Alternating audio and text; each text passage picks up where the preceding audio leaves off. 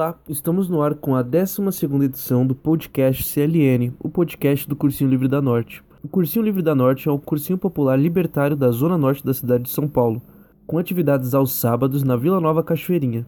E bem como costumamos anunciar aqui, o cursinho vem promovendo algumas atividades abertas ao longo da semana, tendo neste fim de maio a aula Resistências Indígenas no Brasil e a Luta dos Guarani do Jaraguá, que vai acontecer agora no dia 22. Se quiser saber mais sobre o cursinho e suas atividades, é só ir lá no facebook.com/barra Cursinho Livre da Norte. O episódio atual vai contar com o aluno José, que vai nos apresentar um pouco sobre o documentário Sociedade do Espetáculo. Oi, gente, meu nome é José, eu sou aluno do Cursinho Livre da Norte e eu vim apresentar para vocês hoje é, meio que um resumo de um documentário que eu vi que é muito bom, meio que mudou minha visão sobre a vida, tipo, bem profundo assim bem legal. É um pouco difícil de entender o documentário, eu confesso, vou deixar na descrição do, do vídeo aqui, para quem quiser ver. É, meio, é um pouco difícil a linguagem e tal, mas dá para entender algumas partes é, do documentário. O nome desse documentário é Sociedade do Espetáculo. Ele foi feito em 1960 por um cara chamado Guy Debord. Quem é esse cara? Esse cara, ele era um sociólogo ele era um sociólogo francês, ele era um escritor teórico é, libertário e também um cineasta. E sobre o que é a ideia principal desse documentário? A ideia principal é que as relações sociais atualmente são mediadas pela imagem. Como assim? Vamos lá, vamos fazer um contexto histórico. Vamos voltar para a Idade Média. A Idade Média o, o que fazia as pessoas se relacionarem? Assim, óbvio, é, vou fazer de uma visão eurocêntrica, porque não dá para falar de tudo. Né? Mas o que fazia as pessoas se relacionarem era meio que a igreja. Era meio que uma unidade de pensamento na Idade Média. A Igreja Católica. E com isso, as pessoas se relacionavam a partir da religião. Com a quebra da igreja, é, Calvin e Lutero, é, isso deu uma enfraquecida e foi substituída essa unidade de pensamento por repúblicas e impérios. Logo depois da igreja, então veio as repúblicas e os impérios.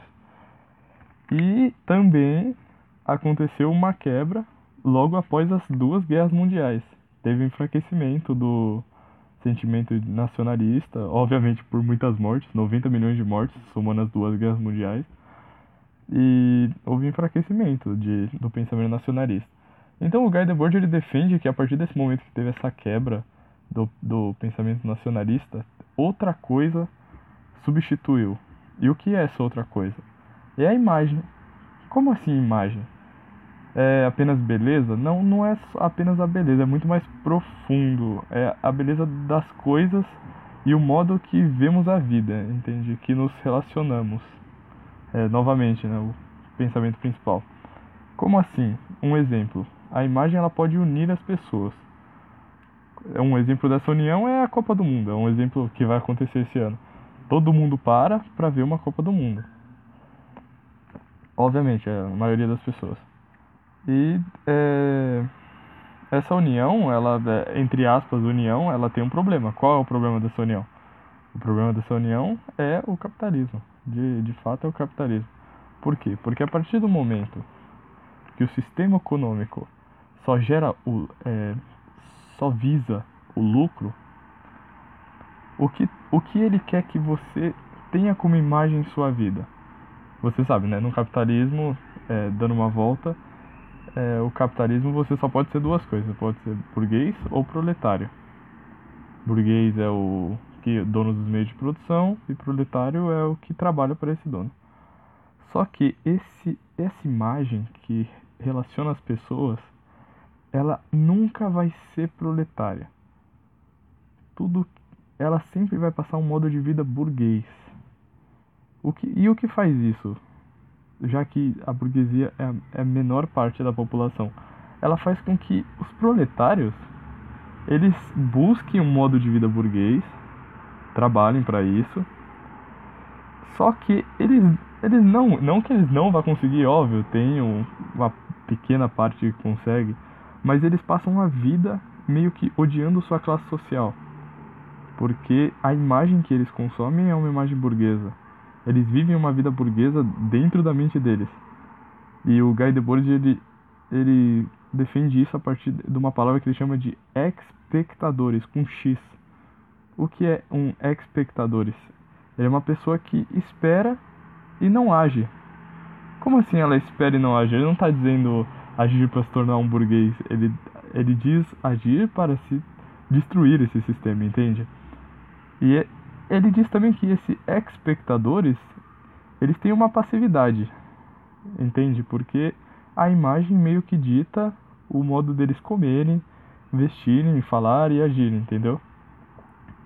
E, e também ele, ele fala uma coisa muito profunda, que ele fala que quando vivemos como espectadores, é, os problemas sociais do mundo não faz não é que eles não existem, mas eles não passam de um espetáculo. Tipo, nós olhamos para pobreza, para miséria e a gente de fato não sente ela. É como se ah, ela existe, mas não temos o que fazer, sabe? A gente é passivo. E essa é a ideia principal do documentário. Tem muitas outras coisas, mas a ideia principal é, é essa mesmo. E também tem, para o capitalismo funcionar, tem a, a ideia de você ter que consumir também, né?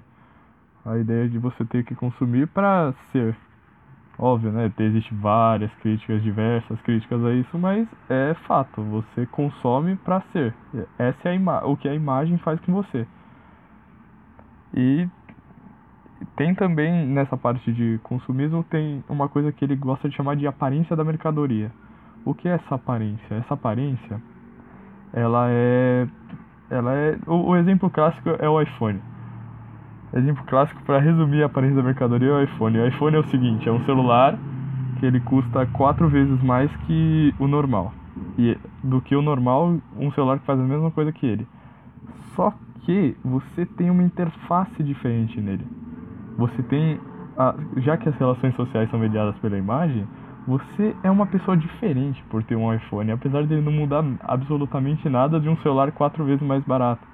Você é uma pessoa diferente, as pessoas se relacionam diferente com você por causa disso. Entende? E essa é a ideia da aparência da mercadoria, que é uma coisa que ele, o Guy Debord falou lá atrás, né, 1960, e acontece até hoje, né? E tem também no campo político, voltando a outra área aqui, no campo político, ele defende que existe dois tipos de espetáculo. O espetáculo concentrado, que é o espetáculo concentrado? O espetáculo concentrado, ele é autoritário.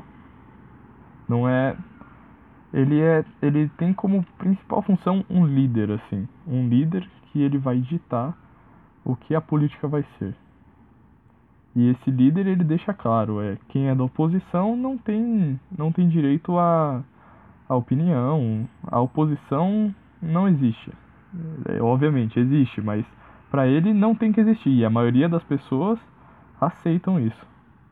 E também existe o espetáculo difuso. O que é o espetáculo difuso? O espetáculo difuso é uma falsa democracia.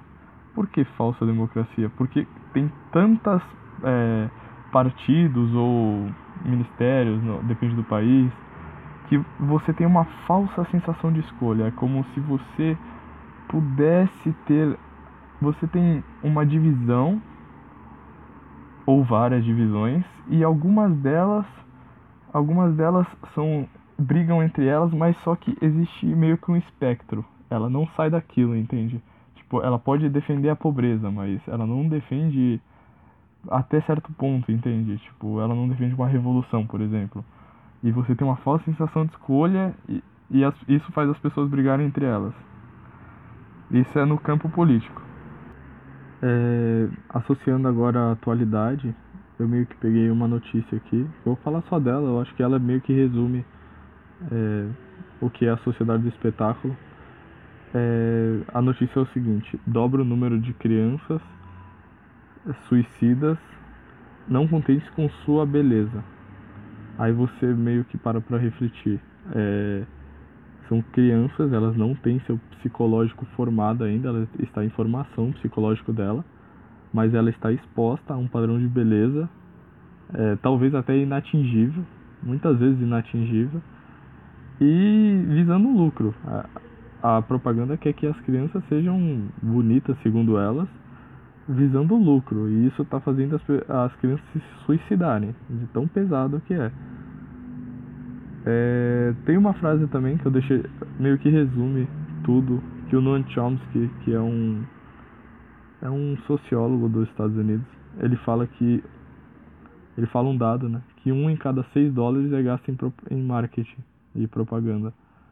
Ou seja, o sistema para ficar de pé ele precisa de propaganda, ele precisa vender que ele é bom, que ele nunca vai passar uma imagem ruim sobre ele. Ele precisa de propaganda para se manter de pé.